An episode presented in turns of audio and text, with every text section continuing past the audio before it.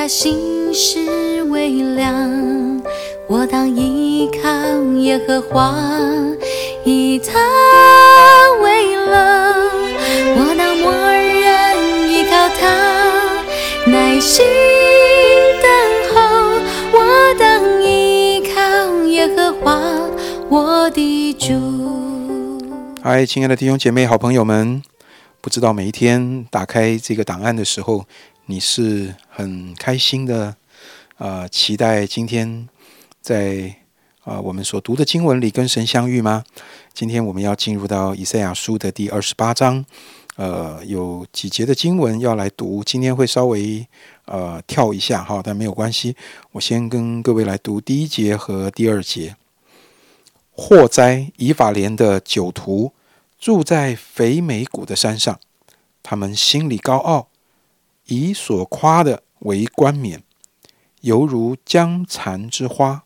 看呐、主有一大能大力者，像一阵冰雹，像毁灭的暴风，像仗义的大水，他必用手将冠冕摔落于地。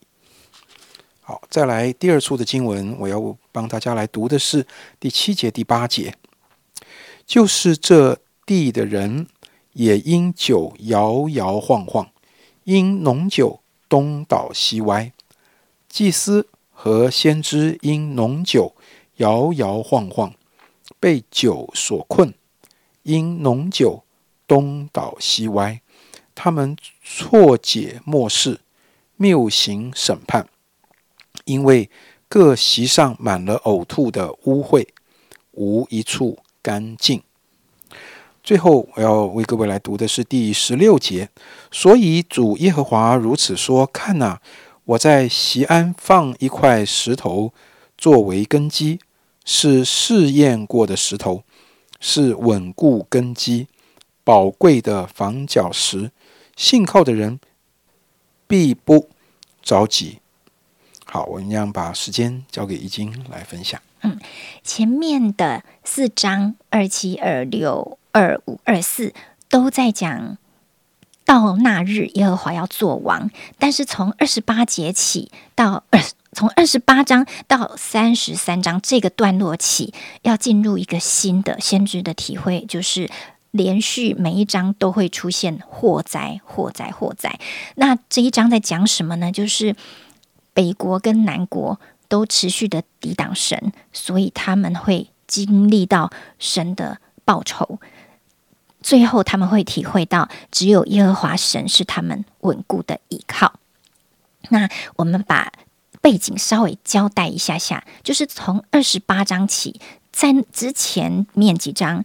神带先知去看末日，但是现在神带先知又回到他现在所处的年代跟环境。好，当时因为北国以色列是叛逆跟远离神的，所以神已经决定要用亚述来管教北国了。当以赛亚刚出来做犹大国先知的时候，北国已经是犯罪和神敌对的状态，所以他第一个啊，他刚出来侍奉。第一个发出的警告就是对北国发出的，但是他也知道，在意象中看见，当北国被灭了，南国也一样一步一步的在步入北国的后尘。好，而且后来以赛亚他也亲眼看见北国被掳跟被灭，所以今天啊、有我们要读的内容有很多是隐喻的、图像的、背景的。哦，我自己在读经的时候，我觉得如果我不太明白他的意思，我很难进入里面的思考跟体会，所以我简单的交代一下，弟兄姐妹们，今天在读二十八章的时候，比较能够明白他在写什么，但是大家也是要细细去体会。我觉得如果有机会去找出这个背景，明白他，就更知道神在那个时候对以色列猎人说这些话的用心良苦。像一开始他讲到以法莲的酒徒住在肥美谷的山上，指的就是北国啊，北国的这一些和啊，就是醉心于享乐享乐，然后在享乐的当中带那个花冠饮酒作乐啊，然后因为住在肥美谷是指他们的啊首都就是在撒玛利亚，好是居高临下，而且景色很美的地方。但是在神的眼中，他们是将残之花，就是最终知乐过后，他们要像他们戴的那个花冠一样，那个花立刻就会凋谢了。而神要用一个大能大力的人，指的就是亚述。他很快的就会啊毁灭北国，而且神要任凭他被践踏，所以神描述亚述帝国就像冰雹，就像暴风，就像大水，很快的他就会经历到这样的灭亡来到。但是神应许在审判之后，还是会怜悯这一群人，而且神应许要做他们的冠冕。好好，那接下来在第七节。北国的讲完了，先知就转向他自己所属的犹大南国犹大说话了。就是他讲到，就是这地的人，这地就是南国犹大，也是一样醉醺醺。好，他讲的是指他们不只是身体喝的哦烂醉，然后整个堕落随波逐流，而且他们的良心是一个麻痹的、失去属灵分辨力的状态。所以神的律法，神的话。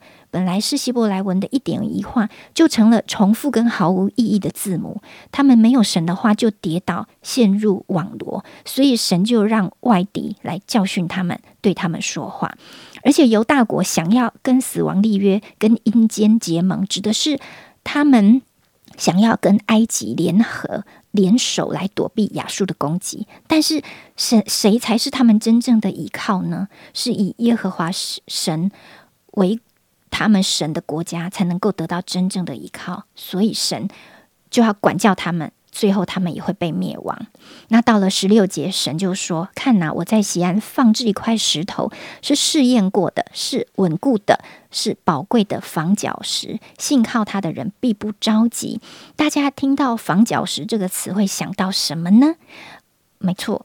有可能跟我一样，就是耶稣基督是房角石。新约的保罗说，并且被建造在使徒和先知的根基上，有基督耶稣自己为房角石。彼得也说：“看哪，我把所拣选、所宝贵的房角石安放在西安，信靠他的人必不至于羞愧。”这在彼得前书写的。房角石是什么？就是根基。没有防角石，整个建筑物的建筑就没有办法有标准，就会倒塌。神告诉南国犹大的人。只有他自己是真正稳固的依靠，是被试验过的，是我是宝贵的，信靠他的人就不必着急。而我们现在就更知道，耶稣基督是我们的磐石，是我们的房角石。所以在福音书里面，耶稣也说，我们把生命如果建造在他这个房角石上，就会稳固，再大的风雨都不会倒塌。那后面还听到，还还提到了冰雹啊、大水啊，敌军都是指亚述要攻击他们。这里有一个很有趣的形容，说床榻短，被窝窄，就是当他们被敌国攻击的时候，他们连睡觉都睡不安稳，连睡觉都得不到安息。而上帝要做一件奇事，二十一节这里又有一个历史背景了，皮拉新山。